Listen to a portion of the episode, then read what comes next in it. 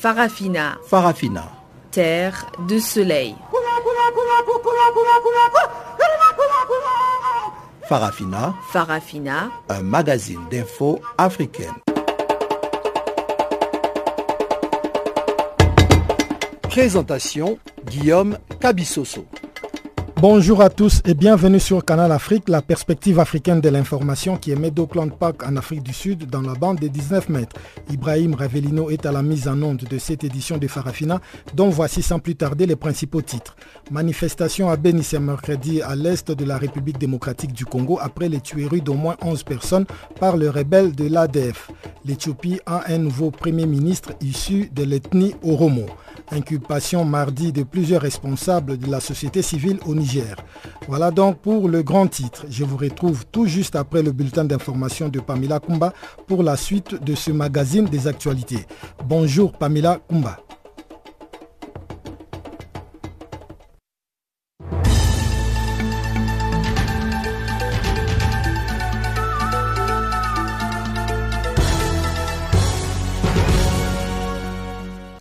Bonjour Guillaume et bonjour à tous. Les Égyptiens ont voté ce mercredi pour le troisième et dernier jour de l'élection présidentielle sans enjeu.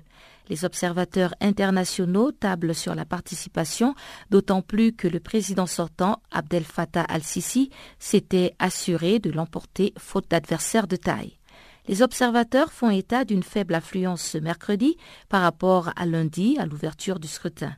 Mardi aussi, les électeurs ne se sont pas bousculés dans plusieurs bureaux de vote au Caire et dans le delta du Nil. Pour le moment, aucun chiffre officiel de participation n'a été publié. Parallèlement, les autorités et les médias ont aussi rappelé l'existence d'une loi non appliquée sanctionnant les abstentionnistes d'une peine d'amende. Et toujours en Égypte, l'ex-président Mohamed Morsi est détenu dans des conditions préoccupantes selon une commission britannique indépendante. La dite commission a publié un rapport documentant que les conditions de détention de l'ex-président ne répondent pas du tout aux normes internationales et pourraient conduire à sa mort prématurée. Depuis sa destitution par l'armée dirigée alors par Abdel Fattah al-Sisi, Mohamed Morsi, 66 ans, a été condamné à un total de 45 ans de prison dans deux affaires. Incitation à la violence contre des manifestants fin 2012 et espionnage au profit du Qatar. Il est aujourd'hui maintenu à l'isolement 23 heures par jour dans des conditions de détention qui pourraient relever de la torture ou du traitement cruel inhumain ou dégradant, affirme le rapport de la commission britannique indépendante chargée d'enquêter sur le sort de Mohamed Morsi. En République démocratique du Congo, les héritiers d'Étienne Tshisekedi continuent de se déchirer. Le Congrès de l'Union pour la démocratie et le progrès social qui doit désigner le nouveau président après la mort de son père fondateur, Étienne Tshisekedi, il y a plus d'un an, ne parvient pas à accorder son violon. La branche de l'UDPS, menée par le Premier ministre Bruno Chibala, accuse la branche menée par Félix Tshisekedi de faux et juge illégale la décision de convoquer un congrès ce week-end pour désigner le nouveau président de l'UDPS. Le tribunal de paix de Kinshasa Matete a convoqué le secrétaire général de l'UDPS, Jean-Marc Kabound, pour comparaître ce mercredi, l'accusant d'actes frauduleux qui visent à désorienter la base de l'UDPS et nuire aux intérêts du parti. Le premier ministre, qui serait L'instigateur de cette convocation demande au tribunal d'arrêter immédiatement Jean-Marc Kabound et exige une réparation de 100 000 dollars américains pour dommages et intérêts. Au Gabon, les élections législatives divisent l'opposition. Certains ont décidé de boycotter alors que d'autres s'apprêtent à battre campagne. L'opposant Luc Bengonunzi a accusé ses pairs de complicité, disant que ces derniers s'empressent à participer aux élections législatives 2018 alors que d'après lui, la question préjudicielle de la fiabilité de la liste électorale n'est pas encore réglée. Sur sa page Facebook, l'opposition a écrit que le plus curieux est le fait que certains compatriotes qui détiennent pourtant ces réalités ne veuillent vraiment pas les dénoncer tout en se déclarant opposants. En dehors de ce fait, d'autres sont là pour empêcher l'instauration d'une démocratie véritable. L'opposant Luc Bengononsi estime que les chiffres actuels ne sont pas fiables. Ils ont été, selon lui, tripatrouillés pour favoriser la province du Haut-Ogooué, province d'origine du président Ali Bongo Ondimba. Lundi, une quarantaine de leaders d'opposition s'étaient rendus au ministère de l'Intérieur pour déposer les noms des personnes devant faire partie du centre gabonais des élections en création. Ce centre sera composé de dix membres à parité en raison de cinq de la majorité et cinq autres de l'opposition. Les dix membres éliront ensuite le président de cette institution censée réguler les élections législatives du Gabon. Rendons-nous maintenant en Zambie pour terminer. L'ancien ministre Chishimba Kambwili a été inculpé ce mercredi de fraude. Il est l'un des critiques les plus virulents du président Edgar Lungu et il est placé sous contrôle judiciaire, malgré ses prestations d'innocence. Chishimba Kambwili a été arrêté la semaine dernière à son domicile de Lusaka. Élu du Front patriotique au pouvoir, il a comparu devant un tribunal sous forte escorte policière. Au cours de sa comparution, il a déclaré ne pas comprendre les accusations qui pèsent contre lui et il a plaidé non coupable. Le président du tribunal, Mwaka Mikalile, a ordonné sa libération sous contrôle judiciaire contre un versement d'une caution de 800 euros et renvoyé son procès au 4 juin.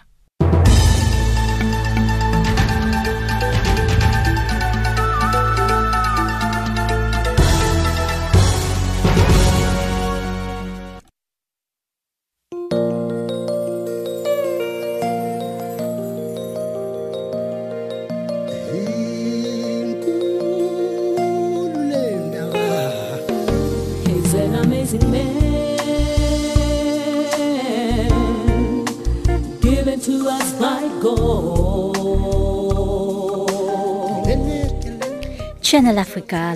Écrivez-nous sur notre page Facebook Channel Africa. Faites-nous des tweets French Farafina ou bien Channel Africa 1.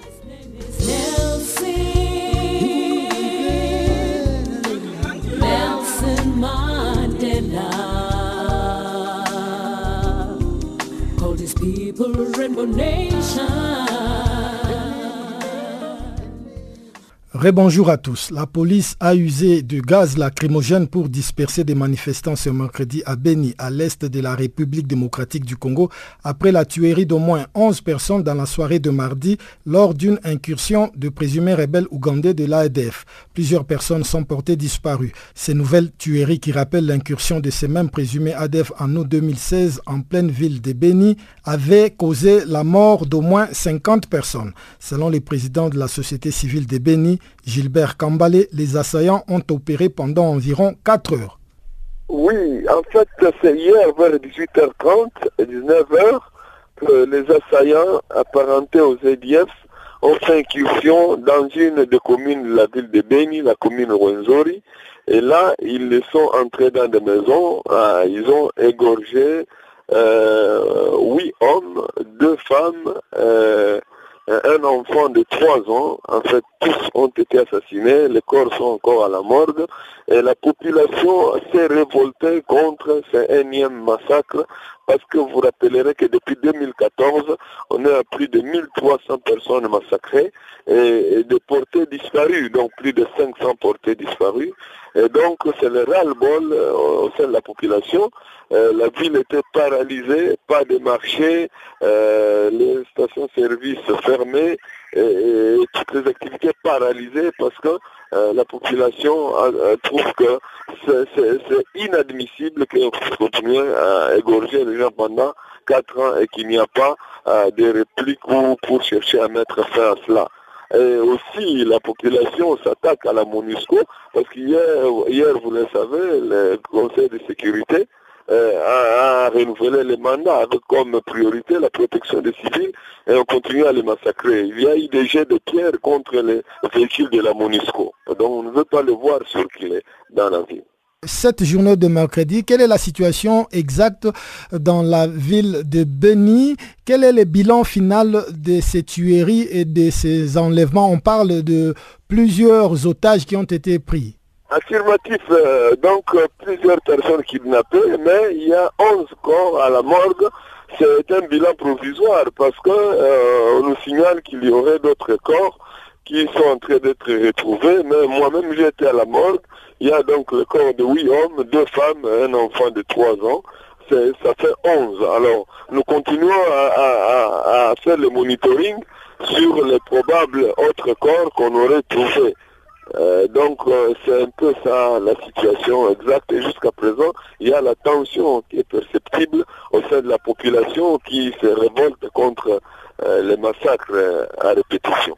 Pasteur, le premier soupçon par rapport à ces tueries vont vers les ADF. Quels sont les éléments qui vous poussent à affirmer qu'il s'agirait là des éléments de ADF La première chose, ce sont les rescapés, parce qu'ils cassaient les portes. Les gens n'étaient pas encore euh, endormis, donc vous imaginez, 18h30, 19h, les gens sont encore dehors. Donc ça, c'est la première chose, euh, leur langue qu'ils utilisent, euh, mais également le mode opératoire. Donc, vous voyez, l'enfant de 3 ans, on l'a découpé à la machette, par exemple, tout ça. Donc, le, le mode opératoire, vraiment indique que ce sont eux, euh, la langue qu'ils parlent, tout ça, euh, les rescapés en fait ont témoigné cela. Et comment expliquez-vous ce énième massacre quand on sait que la police devait avoir pris des dispositions sécuritaires suffisantes pour euh, empêcher à ce que la ville de Beni soit encore attaquée? Quelles sont les failles que vous déplorez dans les mesures sécuritaires prises par la police ou l'armée congolaise? Justement, c'est ça le comble, parce qu'il y a un déficit sécuritaire, justement. Les forces de défense et de sécurité doivent, en principe, faire la ceinture autour de la ville de Béni.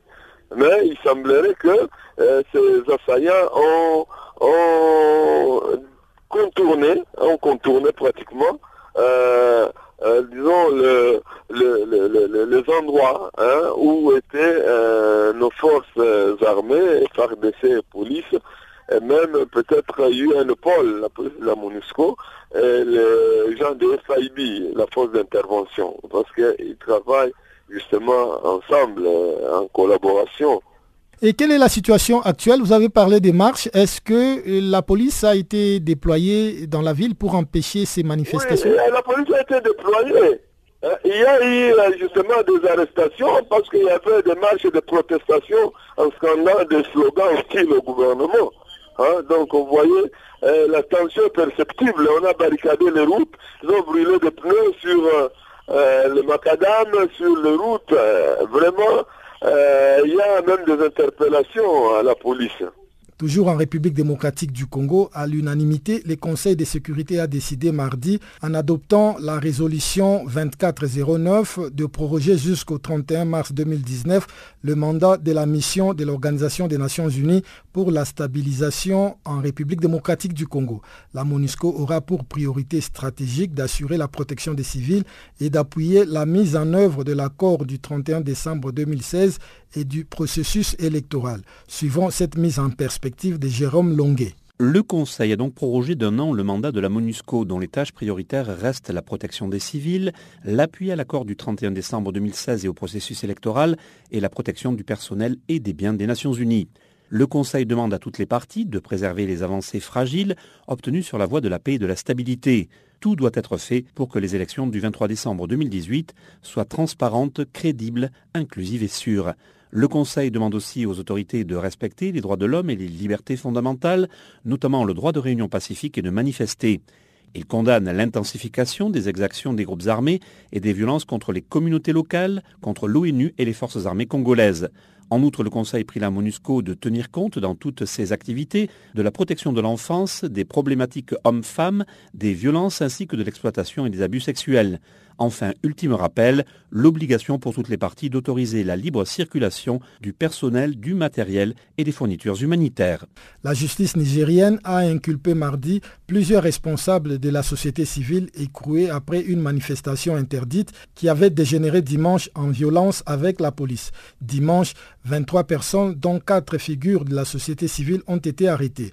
Le point avec notre correspondant en Yamei, Abdul Razak Idrissa. Après 24 heures de garde à vue à la police judiciaire, les trois principaux leaders de la société civile et la vingtaine d'autres personnes qui ont été arrêtées dimanche après-midi à l'occasion de cette manifestation de protestation contre la loi des finances ont été présentés ce mardi matin au procureur de la République près le tribunal de grande instance hors classe de Niamey et au juge d'instruction. Un juge qui leur a aussitôt décerné des mandats de dépôt dans les différentes prisons du pays. Maître Daouda Samna est un de leurs avocats. Moussa Tchangari, Ali Idrissa et tous les autres qui étaient l'objet d'une poursuite ce matin ont été placés sous mandat. En tant qu'avocat, lorsque nous sommes arrivés sur le dossier est arrivé ce matin aux environs de 9h30 et vers 10h déjà, le juge d'instruction, avant même d'entendre les, les dites personnes avaient déjà ces mandats écrits et déposés. Et lorsque les avocats que nous sommes, nous sommes arrivés, il a dit que ce n'est pas un marché. Je lui ai dit que les avocats ne sont pas du n'importe quoi aussi pour qu'ils puissent nous qualifier de marché. Que nous sommes les garants d'une bonne administration de justice. Il a dit qu'il va s'en prendre aux avocats dans le cadre de, la procédure. J'ai dit dès lors, il est disqualifié encore pour poursuivre une instruction dans laquelle il y a des avocats. Je dis ceci, l'heure est très grave. L'heure est très grave parce qu'un juge d'instruction, il instruit à charge et à décharge. Mais tout laisse croire que ce juge d'instruction, il est aux ordres. Il est aux ordres. Et nous avons le devoir en tant qu'avocat de faire en sorte que la justice passe. Et elle passera. On leur reproche l'organisation d'une manifestation interdite et pour certains, la participation à une manifestation interdite. On avisera. À la sortie du tribunal ce matin, plusieurs acteurs de la société civile étaient présents et ils estiment que la lutte ne fait que commencer. Madame Soli Ramatou. C'est révoltant c'est illégal, ce n'est pas normal. Qu'est-ce que nous avons fait? Qu'est-ce que nous avons fait de si grave pour qu'ils soient condamnés? Qu'est-ce que nous avons fait? Rien. C'est eux qui ont provoqué ce qui s'est passé. C'est eux qui sont à la base de ce qui s'est passé. Nous, on n'a rien à se reprocher absolument. La lutte continue. Tout à l'heure, on va tenir une réunion pour réorganiser le mouvement. Ceux qui pensent que le mouvement est décapité, ils se trompent. Ce n'est pas Ali Idrissa, ce n'est pas nous, Azika, ce n'est pas Moussa Tchangari qui font le mouvement, c'est les citoyens qui, sont, qui font le mouvement. Et la lutte continue. Hier lundi, le ministre des Finances qui animait un point de presse au lendemain de cette manifestation a réaffirmé la position du gouvernement de ne pas négocier par rapport à ces revendications. À cela, un des responsables de la société civile, Gamatié Mahamadou, répond ceci. Le ministre des Finances n'est pas le président de la République. C'est un ministre nommé par décret qu'on peut sauter tout de suite et maintenant. Le président de la République, c'est lui qui est le président de la République, le garant de l'unité nationale. Et c'est pourquoi nous disons qu'on demande au gouvernement et au président de la République de revenir. Parce que c'est le président qui a promulgué cette loi et les Nigériens demandent au président de revenir sur cette décision. Ce que le ministre a dit n'engage que lui.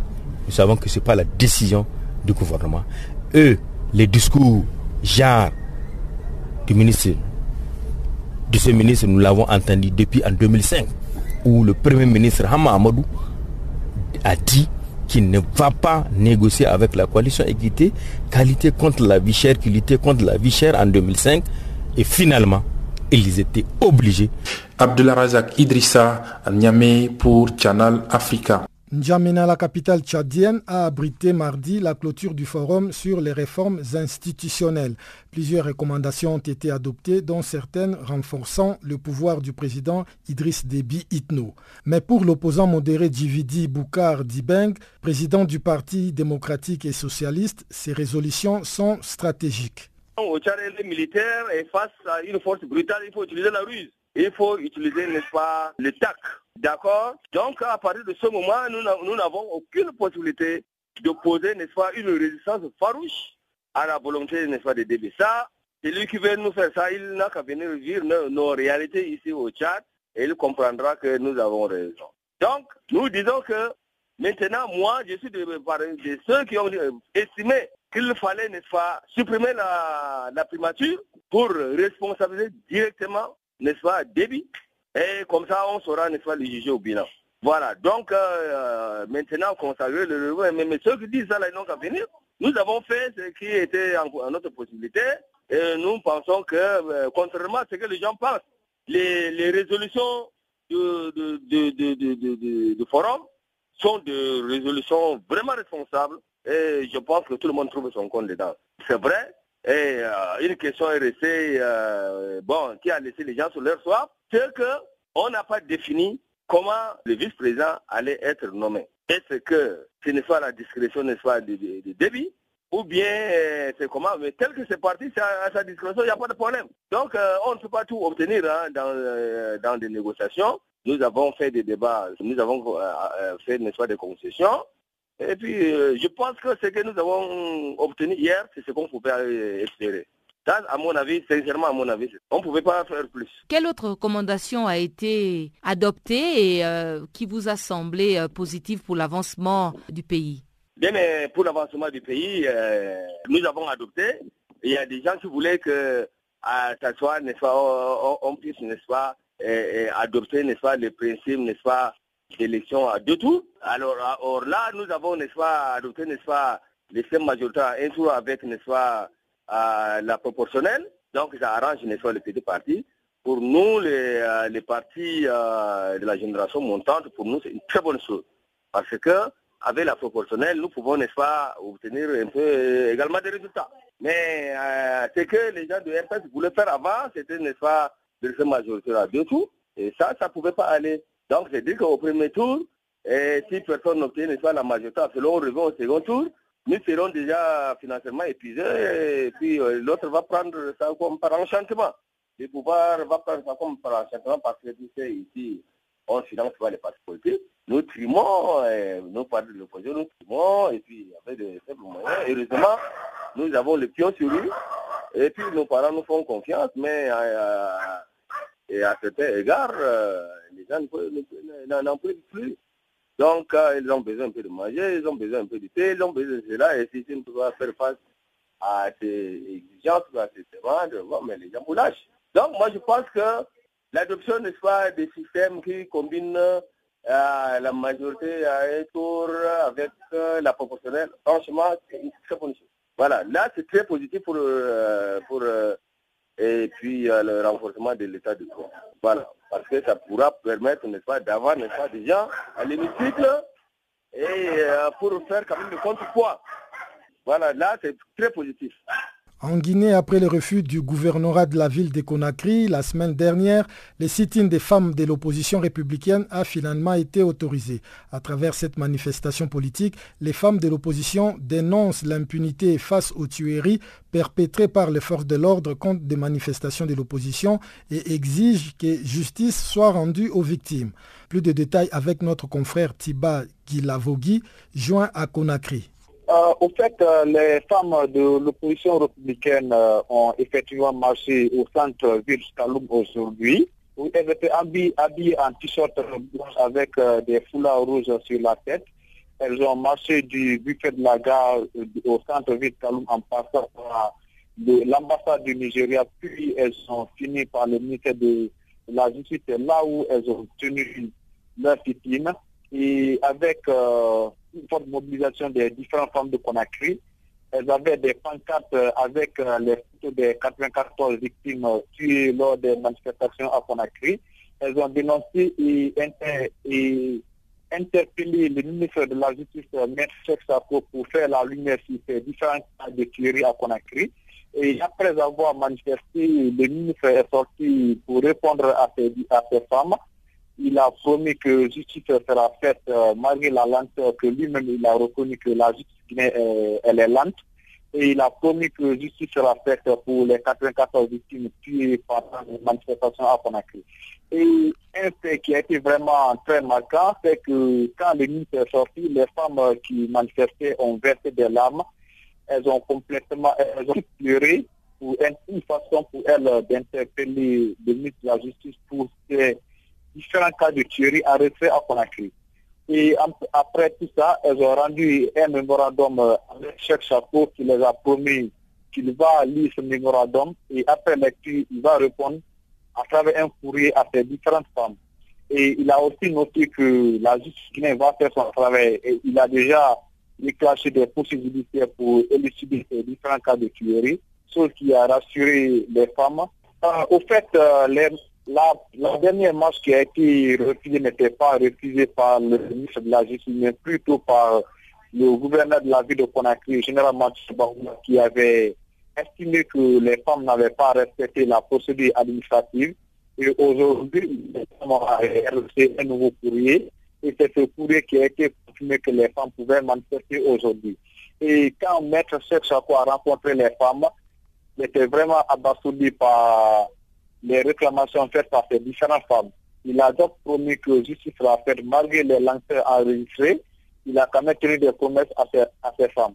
Aucun dérapage à déplorer lors de cette manifestation? Oh, non, c'est quelque chose à saluer. La marche a été sécurisée par les femmes euh, des, issues des forces de sécurité. Il n'y avait pas d'hommes. Donc euh, la marche s'est passée dans de bonnes conditions. Aucun, aucun incident n'est intervenu. Tout le, monde a quitté Kaloum dans de bonnes conditions. Et la marche a été bien sécurisée. Du nouveau sur Channel Africa. Parafina, votre programme en français, change d'horaire sur nos différentes plateformes. À partir du 1er novembre 2017, retrouvez-nous de 16h à 17h en temps universel sur DSTV, canal 802 et sur Internet live streaming à l'adresse channelafrica.co.za. En ondes courtes et sur satellite, Retrouvez-nous tous les jours à la même heure de 16h à 17h en temps universel, mais aussi en rediffusion de 23h à minuit. Channel Africa, la perspective africaine.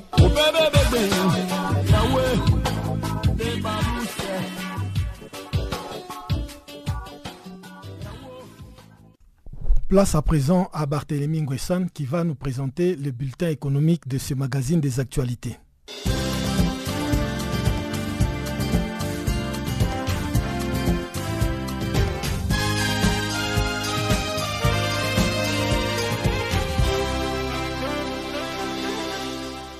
Bonjour Guillaume, bonjour et bienvenue à tous dans le bulletin de l'économie. Partons tout de suite en Afrique de l'Ouest, où la Côte d'Ivoire et le Ghana ont signé mercredi à Abidjan un accord visant à améliorer le prix d'achat de la fève de cacao aux producteurs et lutter contre la contrebande. Les deux pays voisins figurent parmi les premiers producteurs mondiaux de cacao. L'accord indique qu'Abidjan et Accra s'engagent à harmoniser leur politique de commercialisation du cacao et conviennent d'annoncer chaque année de manière concomitante le prix aux producteurs. La différence de prix payé aux producteurs des deux côtés de la frontière des deux voisins suscite la contrebande source de tension entre les deux pays. La Côte d'Ivoire et le Ghana vont ainsi se concerter régulièrement sur la gestion de leur filière cacao. L'accord a été signé en marge d'une réunion de l'Africa CEO Forum, réunissant des chefs d'entreprise, qui s'est achevé mardi à Abidjan, la capitale économique ivoirienne. L'accord entre les deux pays doit aussi permettre de limiter et amortir la fluctuation de prix et lutter contre la spéculation. Le cacao est à nouveau à la hausse après s'être écroulé en 2017. On reste en Côte d'Ivoire où le ministre du Tourisme, Siandou Fofana, a présenté mardi à Abidjan les opportunités du secteur touristique ivoirien à une délégation de la Société internationale financière, la SFI. M. Fofana, qui espère bénéficier de l'appui de cette institution financière, a expliqué son ambition de faire du tourisme le troisième pôle du développement économique de la Côte d'Ivoire, et cela dans le cadre de la vision 2025. Le ministre ivoirien a annoncé le démarrage des grands chantiers pour faire du tourisme un secteur de référence qui pourra générer des emplois pour les jeunes diplômés, M. Fofana projette de porter la contribution du tourisme à 12% contre 5,5% du PIB national. Il a énuméré notamment neuf projets d'une valeur de 3 000 milliards de francs CFA pour faire de la Côte d'Ivoire une destination touristique de choix. Le chef de la délégation de la Société financière internationale, Sergio Pimenta, a promis passer en revue le dossier qui lui a été présenté. Le président sud-africain Cyril Ramaphosa a procédé mardi au lancement du programme dénommé YES, c'est-à-dire Youth Employment Service. Le projet vise à lutter contre le chômage des jeunes en Afrique du Sud. La cérémonie s'est déroulée à Fort West, dans la banlieue de Johannesburg, en présence des 100 premières personnes qui devraient bénéficier de ce programme. Grâce à l'initiative YES, le président Ramaphosa espère aider au moins un million de jeunes sud-africains à trouver du travail rémunéré au cours des trois prochaines années. Il a annoncé que 330 000 postes seront disponibles cette année et que 500 000 autres pourraient devenir une réalité d'ici 2019. Selon lui, le programme YES pourrait créer annuellement un demi-million d'emplois pour les jeunes. Le projet est un effort de collaboration entre le gouvernement, les entreprises privées, les syndicats et la société civile. Il vise à créer des postes rémunérés d'un an pour la jeunesse entre 18 et 35 ans, et cela dans le but de réduire le taux de chômage des jeunes actuellement de l'ordre de 27%. Lors de son discours sur l'état de la nation le mois dernier, le président sud-africain avait promis que son administration allait créer des opportunités pour répondre aux besoins des jeunes qui figurent au centre des initiatives de croissance économique du gouvernement sud-africain. Et puis au Tchad, le dromadaire apparaît comme une filière porteuse. L'Organisation des Nations Unies pour l'alimentation et l'agriculture, la FAO, appuie le ministère tchadien de l'élevage et des productions animales à travers un projet visant à améliorer l'accès des consommateurs aux produits camelins de bonne qualité. L'effectif des dromadaires du Tchad dépasse les 6 millions de têtes, un potentiel jusqu'à présent sous-estimé dans l'économie du pays. M. Bernard Fay, consultant de la FAO, a indiqué que le projet ambitionne de valoriser les produits camelins proposés aux consommateurs locaux, notamment le lait et la viande. Selon lui, la filière cameline au Tchad présente une opportunité de diversification de l'économie et un moyen de lutte contre l'insécurité alimentaire et la pauvreté rurale. Toutefois, l'expert de la FAO attire l'attention sur les conditions d'abattage des animaux, de transport de la viande et de la transformation des produits qui ne répondent pas aux conditions d'hygiène suffisantes pour le consommateur. C'est pourquoi la FAO, à travers ce projet, appuie le ministre de tutelle dans le renforcement des connaissances et savoir-faire des producteurs de la filière. L'économie marocaine est la plus attractive du continent africain pour les investissements. C'est ce que révèle l'indice d'investissement en Afrique intitulé Africa Investment Index 2018 de l'organisation Quantum Global Research Lab. Le rapport a été publié en début de cette semaine par le site économique marocain L'Économiste. Le document explique que ce qui a propulsé le Maroc à la première place, c'est surtout l'envergure de son économie, son climat d'affaires très favorable et la gestion des risques macroéconomiques. Le rapport de la Quantum Global Research Lab indique encore que le Maroc se classe en première position en raison notamment de sa croissance économique soutenue, d'un emplacement géographique stratégique, de la hausse de son investissement direct étranger et des niveaux de sa dette extérieure. Selon l'indice 2018 d'investissement en Afrique, le royaume chérifien a attiré des flux de capitaux étrangers avec régularité, en particulier dans les secteurs de la banque, du tourisme et de l'énergie, et cela grâce au développement de son industrie. Voilà, c'est la fin de ce bulletin de l'actualité économique. Merci de nous avoir suivis. À bientôt.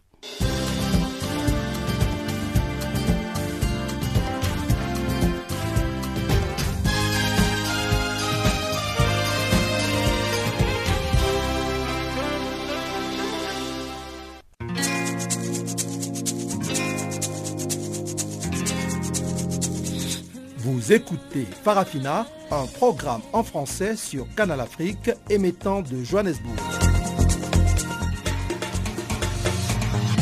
Pour vos réactions à nos émissions, écrivez-nous soit à l'adresse électronique suivante farafina.channelafrica en un seul mot, ou envoyez-nous un SMS au numéro qui suit 00 27 833 81 56 59.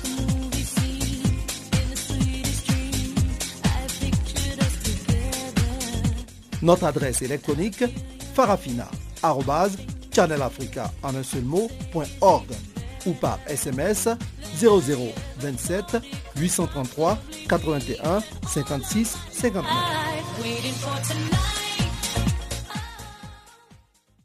L'ancien président égyptien islamiste Mohamed Morsi est détenu dans des conditions qui ne répondent pas aux normes internationales et pourraient conduire à sa mort prématurée. C'est un rapport publié mercredi par une commission britannique indépendante qui l'affirme.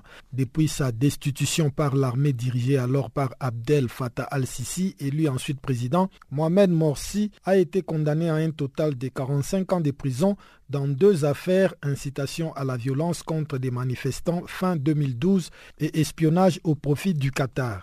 Il est aujourd'hui maintenu à l'isolement 23 heures par jour dans des conditions de détention qui pourraient relever de la torture ou du traitement cruel, inhumain ou dégradant, affirme un rapport d'une commission britannique indépendante chargée d'enquêter sur l'essor de Mohamed Morsi. Nos conclusions sont catégoriques, a affirmé le député Crispin Blunt, président de cette commission, en présentant ses rapports au Parlement britannique.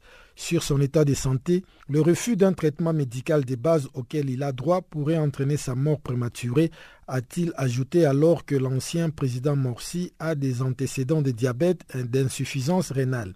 Selon Crispin Blunt, l'ensemble de la chaîne des commandements jusqu'au président actuel pourrait être tenu responsable de cette situation.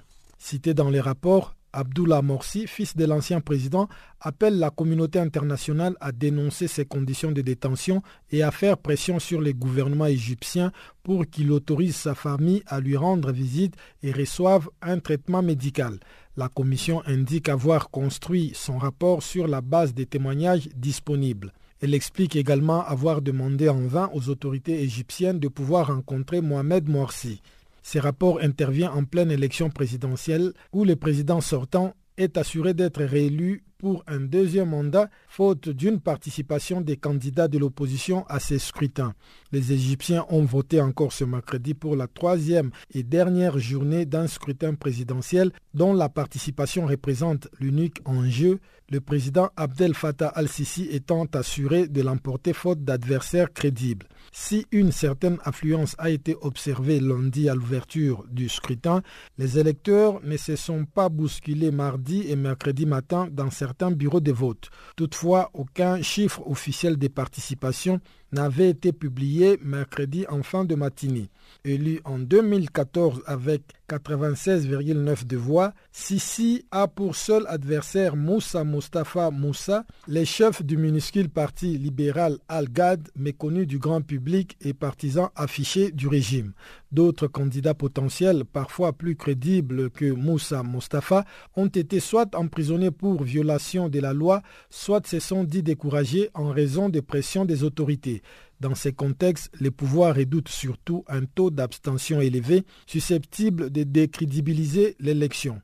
L'Éthiopie a un nouveau Premier ministre. Dr Abiy Ahmed a été choisi mardi par la coalition au pouvoir. Détenu Oromo, ce choix a été fait stratégiquement afin d'apaiser les tensions des populations Oromo qui réclament depuis plusieurs années la fin de la discrimination. Pamela Kumba nous en donne les détails. Dr Abiy Ahmed a été élu par le Conseil EPRDF, le Front démocratique révolutionnaire des peuples éthiopiens, à la tête du parti pour succéder au Premier ministre Haile Mariam Dessalegn. Il avait démissionné en février. Dr Abiy a gagné le vote du Conseil en remportant 108 voix alors que Demeke Mekonnen, ancien Premier ministre adjoint, a été nommé pour assurer l'intérim. Conformément à la tradition du parti, Dr Abiy deviendra le premier ministre de l'Éthiopie, appartenant à l'ethnie Oromo, la principale du pays depuis l'arrivée au pouvoir de l'EPRDF en 1991. Après approbation par le Parlement national cette semaine, le Conseil compte 180 membres, chacun composé de 45 membres issus de quatre principaux partis composant le parti au pouvoir, à savoir l'Organisation démocratique des peuples Oromo, le Mouvement démocratique national Amara, le Mouvement démocratique des peuples du sud de l'Éthiopie et le Front populaire. Le nouveau Premier ministre âgé de 42 ans, a servi dans la force de la défense nationale en tant que lieutenant-colonel et il a joué un rôle déterminant dans la création de l'Agence éthiopienne de sécurité du réseau d'information. Il a également occupé la fonction de ministre de la Science et de la Technologie. Dr Abiy a été récemment élu président de l'Organisation démocratique des peuples Oromo par 81 membres du comité central du parti, en remplacement de Lema Megersa, président de l'État régional d'Oromia, qui occupait les postes de président et président de région. Son élection en tant que nouveau président de l'Organisation démocratique des peuples Oromo le plaçait comme favori parmi les principaux prétendants au poste de Premier ministre. De nombreux Éthiopiens, et en particulier les Oromos, qui de longue date s'estimaient marginalisés, espèrent qu'il saura modifier le mode de gouvernement très autoritaire pratiqué par l'EPRDF. Les Oromos, à l'origine d'un mouvement de contestation antigouvernementale sans précédent depuis la mise en place de l'actuel régime, sont pour beaucoup dans la chute d'Aïlé Mariam Dessalegne. Celui-ci avait créé la surprise en annonçant sa démission le 15 février dernier en évoquant la promesse de réforme face à la grogne populaire. Le mouvement de protestation avait débuté fin 2015 en région Oromo au sud et à l'ouest, puis s'était étendu courant 2016 à d'autres régions, dont celle des Amara au nord, la deuxième ethnie du pays. Sa répression a fait au moins 940 morts. Toujours en Éthiopie, les Africains sont appelés à renforcer leurs efforts coordonnés pour combattre le trafic des produits d'origine animale. L'appel a été lancé lors d'un séminaire sur les applications du système d'information géographique qui se tient depuis lundi à Addis Abeba en Éthiopie. La rencontre régionale invite les pays africains à exploiter les collaborations transfrontalières pour combattre le trafic des ressources tirées illicitement de la faune du continent. Près de 70 représentants de l'Union africaine, d'institutions académiques, d'organisations non gouvernementales et de gouvernements étrangers sont rassemblés depuis lundi dans la capitale de l'Éthiopie dans le cadre d'un séminaire sur les applications du système d'information géographique, le GIS. Les discussions de cette rencontre régionale portent sur les moyens d'harmoniser les efforts de lutte contre le trafic transfrontalier de produits d'origine animale sur le continent africain, et cela à travers l'application de moyens technologiques. Dans son discours à l'ouverture de ce forum le lundi, le directeur général de l'autorité éthiopienne de préservation de la faune, Kumara Wajira a affirmé que le braconnage et le trafic de produits de la faune étaient plus que jamais une menace importante pour les ressources africaines. M. Wajira a notamment déclaré que ces pratiques illicites constituent une menace essentielle qui a un impact négatif énorme sur les ressources animales du continent. Le directeur général de l'autorité éthiopienne de préservation de la faune a encore rapporté que le trafic de produits de la faune figure parmi les activités criminelles les plus lucratives. Selon lui, ce trafic illicite génère un montant total estimé entre 19 et 25 milliards de dollars américains par an. Pour faire face à ce fléau, M. Wajira a invité les pays africains à renforcer la collaboration transfrontalière et les dispositifs institutionnels. Il a par ailleurs mis l'accent sur la nécessité de disposer de ressources humaines suffisantes et bien formées. Le responsable éthiopien a rappelé que le braconnage et le trafic illicite de produits de la faune ont un impact dévastateur sur la biodiversité, l'économie et les moyens de subsistance des communautés locales africaines. M. Wajira a indiqué aussi que ces activités criminelles affectent fortement des espèces emblématiques telles que les éléphants et les rhinocéros. Pour sa part, la représentante de l'Union africaine, Léa Wanamboa, a déclaré que l'institution panafricaine a mis en place une stratégie pour lutter contre le braconnage et le trafic illicite de produits de la faune, et cela afin d'aider les États africains à protéger, réduire et éliminer à terme le trafic de produits d'origine animale à l'horizon 2025. Madame Wanamboa s'est par ailleurs félicitée de la tenue de ce forum qu'elle considère comme une plateforme importante pour renforcer les efforts de collaboration transfrontalière. Le séminaire sur les applications du système d'information géographique prend fin ce mercredi à Addis Abeba. Barthélémy Nguessan pour Channel Africa. Dans un nouveau rapport publié mardi à Genève, le mécanisme international impartial et indépendant chargé d'enquêter sur les violations les plus graves en Syrie indique avoir accumulé une quantité colossale de documents qui démontrent les atrocités commises par toutes les parties dans la guerre dans ce pays. Alors ce sont différents type d'informations et, potentiellement de preuves. Il y a du matériel euh, sous forme de vidéos, sous forme d'images, euh, sous forme de documents. Il peut y avoir des résumés sur quoi certaines personnes indiquent pouvoir être en mesure de témoigner. Je fais la différence entre un témoignage en justice et ce dont nous parlons là, et bien d'autres encore. Donc les, types de preuves qui sont classiques dans la constitution de ce type de dossier et d'informations qui peuvent amener à la découverte de preuves, mais euh, les volumes sont effectivement impressionnants et notamment en matière de matériel vidéo. Mentionnez le nombre de vidéos et d'autres images ainsi que le rôle joué par les médias sociaux. Est-ce à dire qu'à ce stade, c'est seulement des documents qui proviennent des médias sociaux ou bien il y a d'autres documents? Non, non, non. Vous avez, par exemple, j'ai évoqué cette signature d'un memorandum of understanding avec la commission d'enquête sur la Syrie, qui a elle-même collecté euh, de nombreuses informations et auxquelles nous pouvons maintenant avoir accès. Il y a des États qui vont pouvoir euh, partager de l'information. Il y a euh, des ONG internationales, des ONG syriennes qui se sont focalisées sur tel ou tel aspect des violations commises en Syrie. Donc il y a une, variété importante. Je pense pas que, comme nous le disons dans le rapport, je ne pense pas que ça va être le manque d'informations qui va être notre difficulté majeure, mais ça va être plutôt justement gérer cette masse de documentation. Si on ne parle que, par exemple, des vidéos, la difficulté, c'est justement que, avec la facilité que maintenant on peut avoir à utiliser son smartphone pour faire des vidéos, vous allez avoir de nombreuses vidéos d'un même événement prises par différentes personnes sous divers angles. Vous allez avoir des doublons de certaines vidéos qui ont été simplement été écourtées euh, ou prises sur une plus longue période. Vous allez avoir des problèmes d'authentification des matériels en question. Donc effectivement, ce sont des problèmes spécifiques qui sont accrus qu'on rencontre en général euh, dans toute euh, tentative d'enquête euh, sur des crimes de cette sorte, mais qui sont accrus par la, masse de matériel en question. Et l'autre aspect relevé dans ce rapport, c'est par rapport à la commission d'enquête internationale sur la Syrie. Le mécanisme demande à avoir accès à l'ensemble de la documentation de la commission. Ça veut dire quoi concrètement? Ce que nous avons demandé dès le départ, c'était effectivement la possibilité d'accéder afin de pouvoir identifier dans ces matériels que la commission a recueillis les éléments qui nous paraissaient utiles et importants pour notre propre mandat qui, comme vous le savez, est tourné vers le soutien aux poursuites pénales. La commission, elle, comme vous le savez, elle enquête sur des violations, elle fait des rapports publics, donc elle n'applique pas nécessairement exactement les mêmes euh, critères ou, standards euh, pour euh, former ses conclusions que nous n'allons devoir le faire. Forcément, il y a un angle différent. Accéder pour identifier le matériel et pour demander à collecter ce qui nous est utile. Le mécanisme indique que choisir les affaires qu'il traite avec le plus grand discernement. Mais comment se fera le choix? Est-ce en rapport à la gravité des crimes ou bien vous avez déjà établi euh, une feuille de route? Comme indiqué dans ce rapport, nous avons en fait euh, commencé à identifier les critères qui vont nous guider dans notre euh, exercice de notre discrétion à cet égard. Donc la gravité, comme je l'ai indiqué, n'est pas le seul critère. Il y a d'autres éléments qui entrent en, ligne de compte et qui sont importants pour refléter de manière euh, raisonnable, refléter la dimension réelle de ces crimes en fonction de qui en sont les victimes, en fonction du caractère particulier de certains de, de ces actes.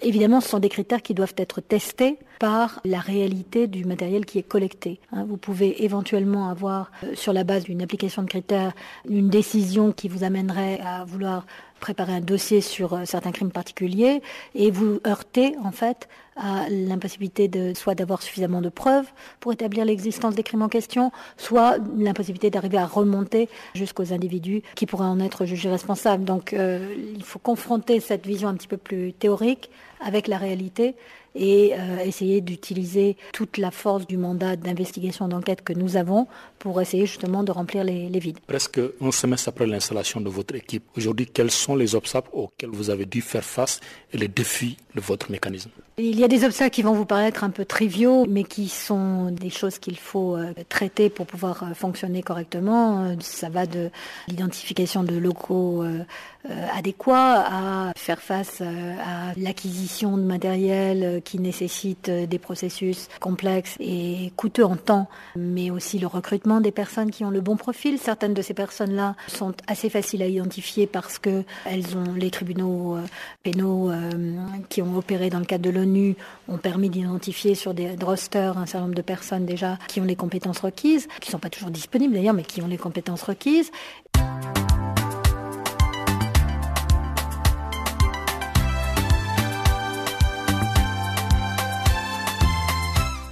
Farafina. Farafina.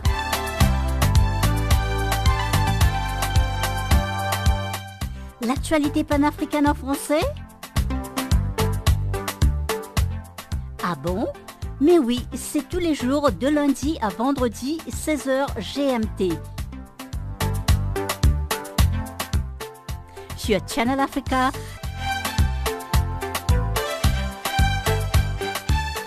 Et n'oubliez surtout pas de tweeter French Farafina.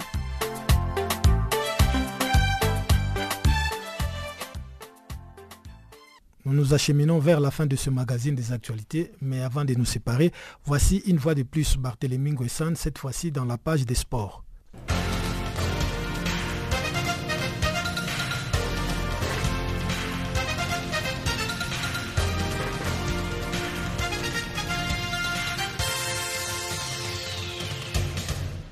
Bonjour à tous et bienvenue dans le bulletin de l'actualité sportive. Commençons tout de suite par du football. Les mondialistes africains ont achevé mardi leurs matchs amicaux dans le cadre de leur préparation pour la Coupe du Monde 2018.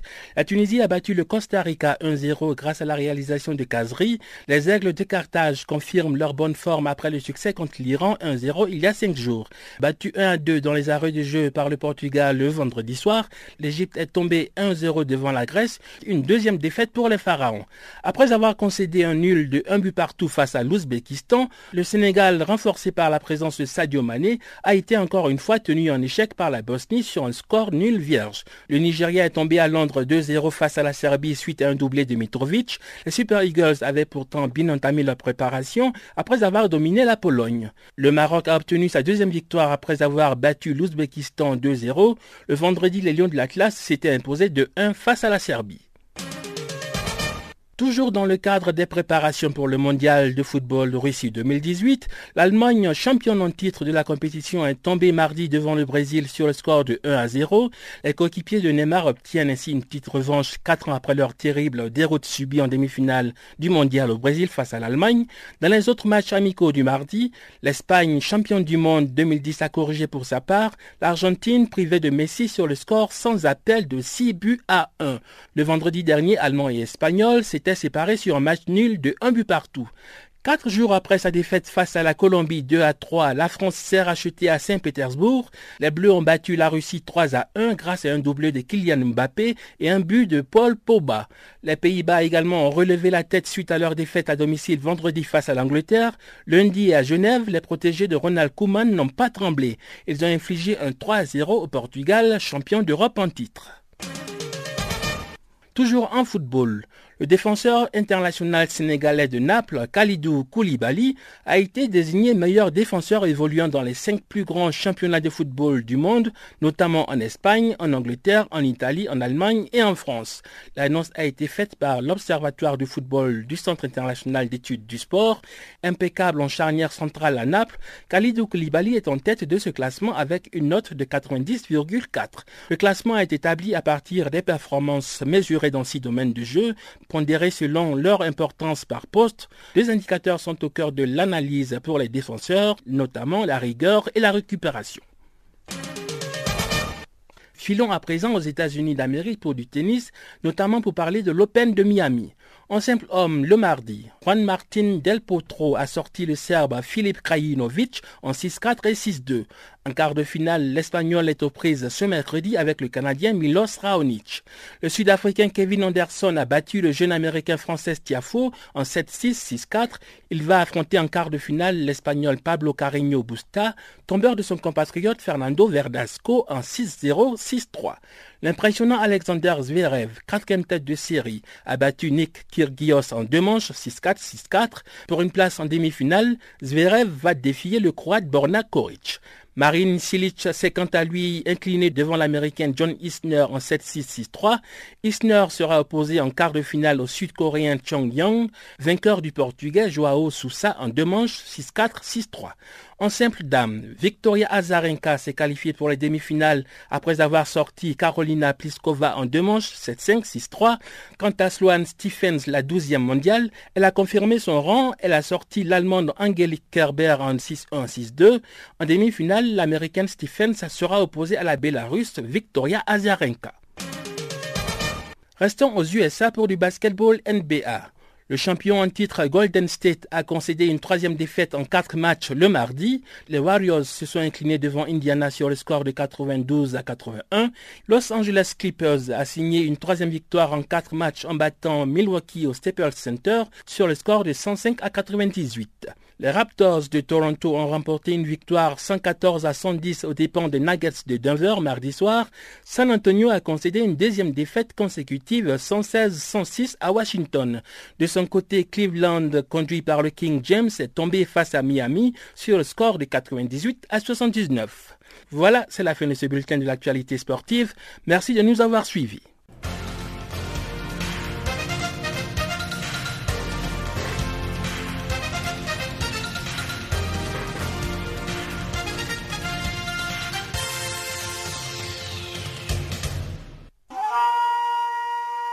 Farafina. Farafina. terre de soleil. Farafina. Farafina. Un magazine d'infos africaine.